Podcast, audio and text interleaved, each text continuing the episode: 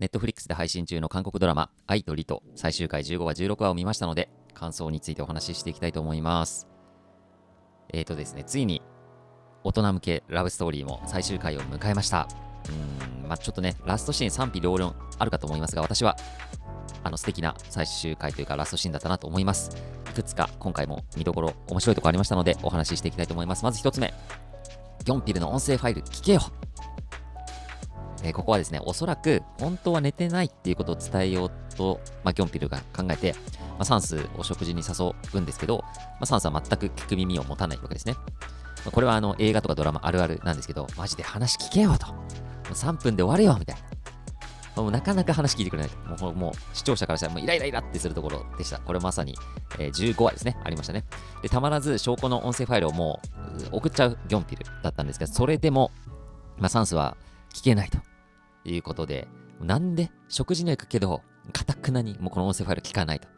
ギョンピルとサンスの関係どういう関係なのっていうもうツッコミをせざるを得ないんですけど、本当なんでサンスさっさと聞いてと思って、もういつ聞くんだろうと思ってたら、しまいには酔った勢いで削除すると。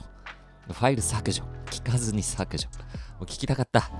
もう、あの、せめてもうサンス聞かなくていいから、何を語ってたのかちょっと自分には教えてほしいなと思いました。まあ、おそらく、まあ、皆さんもそう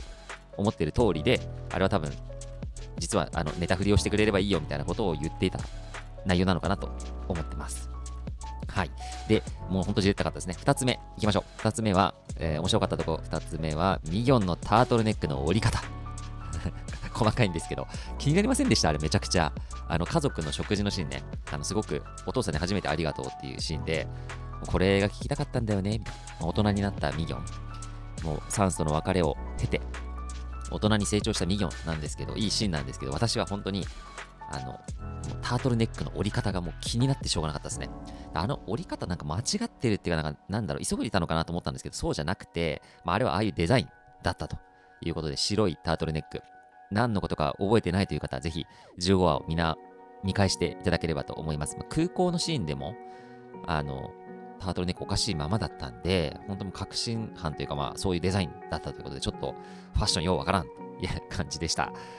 そして3つ目いきましょう。これはもう何と言ってもそうですね。神シーン連発の最終回でした。畳みかけるような神シーンの連発でしたね。えー、まず15話の方は、えっ、ー、と、スヨンを探して、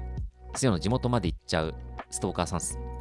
えー、ここからまあ実質の最終回がスタートしたと考えてもいいかなと思います。ここから本当にいいシーンたくさんありましたね。地元をスヨンが案内するスタイルでのデート。もう、あの、リラックスした雰囲気のスヨンがすごく可愛かったですね。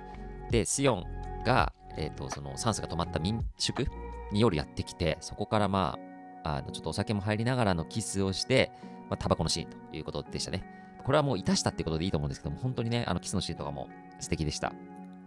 で、ここからですよ、最終回に行くんですけど、バス停で別れて4年が経つと、4年音沙汰なし。で、4年経つ設定にしたってもちょっとかなり驚きでしたが、えーまあ、スヨンは夢だったアトリエカフェで、まあ、飾アトリエカフェを実現させて、まあ、そこで、2人の思い出の場所の絵を飾っていたっていうのもね、すごくあの鳥肌が立ったっていうか素敵なシーンでした。で、もう一つ良かったのはね、ジョンヒョン、もう本当にもう当て馬感しかなかったジョンヒョンですけど、まあ、無事警察官になって、えー、スヨンとの約束だった初めての敬礼をスヨンにすると。もうこれもめっちゃいいシーンでしたね。で、えっ、ー、と、2人でデートした場所で偶然の再会をして、カフェでまたおしゃべりしてっていうところも、本当に運命を感じました。今、サンスとスヨン、えー、そこから最後はね、とんかつデートに向かうわけなんですけど、もう、ここが4つ目ですね、面白かったところ。賛否両論のラストシーンです。あの、忘却の丘、2人で歩きながらまたおしゃべりをします。でもこれはね、シリーズ見てきた方は、あこの丘また出てきた、丘っていうか坂ね、出てきたなって感じなんですけど、ここでね、2人これまで聞きたかったけど聞けなかったことをね、ぶっちゃけトークをします。で、ここから、あの、あの時こうしてたらこうなってたかもねっていうのを、あの、2人が話すんですけど、これまでのシーンを、まあ、こうなってたかもっていうので、ちゃんと映像を交えて、あの、お送りするシーンになっておりまして、そこがすごく良かったですね。これ、あの、このシーンも別撮りで撮ってたんだなって思う、えー、見てましたけど、あの、うん、確かに人生って、あの日、迷わなかったらなとか、あの日素直になれたらな、慣れてたら違ったかなって思う瞬間ってね、あの、長年生きてるとあると思います。まあ、ネガティブな言い方すると後悔の連続、それが人生という感じですけども、まあ、2人であったかもしれない未来を想像しながら、忘却の丘で長かった恋が終わりを迎えたというエンディングでした。まあ、これはね、ハッピーエンドだったの？ん？って思う方もいると思うんですけど、私的には、2人の恋がここで終わったっていう風に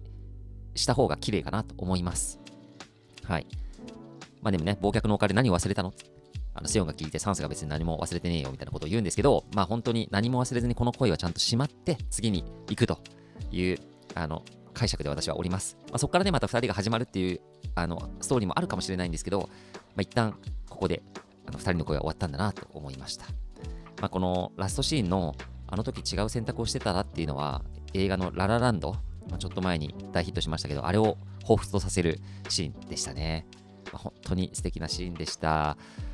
いやー、もう最後まで大人の恋だったっ